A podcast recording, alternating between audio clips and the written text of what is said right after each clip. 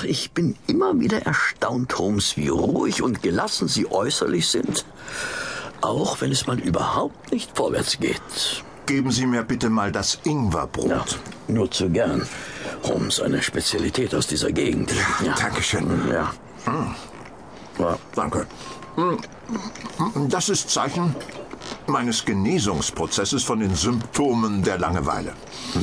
Außerdem stehen wir doch gar nicht so schlecht da. Na, was haben wir denn schon Großes herausgefunden? Eigentlich nichts. Nix.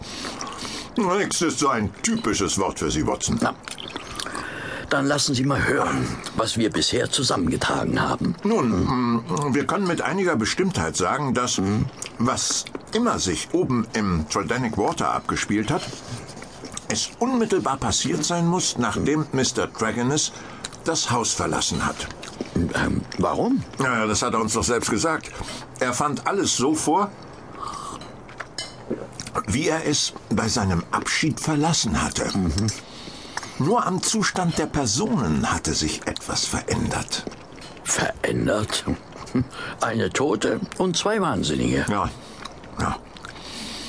Wir haben bisher nur den Hinweis von Mr. Dragoness, dass möglicherweise irgendetwas oder irgendwer am Fenster war. Das habe ich überprüft. Ja. Es waren keinerlei frische Schuhabdrücke zu entdecken. Nicht in den Büschen und auch nicht in der aufgeweichten Blumenerde unter dem Fenster. Ähm, aufgeweicht?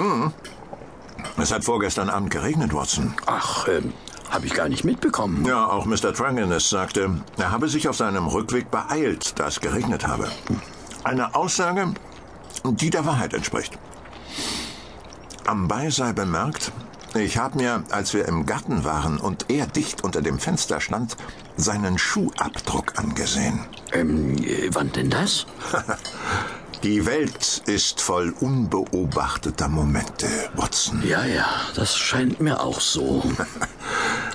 Einen ähnlichen Abdruck habe ich nirgends ausmachen können. Das kann ebenfalls bedeuten, dass er wirklich sofort zurück zur Pfarrei gegangen ist. Also, sind er und diese Mrs. Porter erstmal runter von unserer verdächtigen Liste. Dann muss jemand oder etwas anderes die Menschen im Wohnzimmer so zu Tode erschreckt haben. Ja, erstaunlich ist doch, was er uns über seinen Bruder George erzählte. Dieser habe offensichtlich eine Bewegung draußen wahrgenommen. Und auch Dragoness gibt an, ihm war so, als habe sich etwas im Buschwerk bewegt. Wir wissen, wir wissen, dass es bereits dunkel war. Vielleicht auch schon regnete. Sie meinen, ähm, man hätte schon sehr dicht am Fenster stehen müssen, um überhaupt etwas da draußen erkennen zu können. Ja, ja, richtig, richtig, Watson. Ja, aber warum sollte sich Dragonis sowas aus den Fingern saugen? In jedem Fall werden wir diese Aussage noch prüfen müssen. Ah, herrlich, dieses Ingwerbrot. Ja, Naja, Sie sehen nix. Mein lieber Watson ist ein bisschen zu wenig für das, was wir schon wissen. Na gut, vielleicht sollten wir jetzt daran gehen, die Person Mortimer Dragonis ein bisschen mehr zu durchleuchten. Naja, das ist unser nächster Schritt. Was halten Sie persönlich von ihm, mal abgesehen von den Umständen, die ihn mit diesem Fall verbinden? Ich kann es schwerlich sagen, Watson. Ich konnte bisher nicht herausfinden, ob er ein besonders guter Blender oder ein bis ins Mark erschrockener Bruder ist. Tja, mir geht es ähnlich, Holmes. Vielleicht kann uns ein Besuch beim Vikar ein wenig auf die Sprünge helfen. Ja. Sobald wir den Tee beendet haben, sollten wir dort vorsprechen. Ja. Bleibt zu hoffen, dass Dragoness nicht anwesend ist. Wenn man vom Teufel spricht. Na, mal sehen.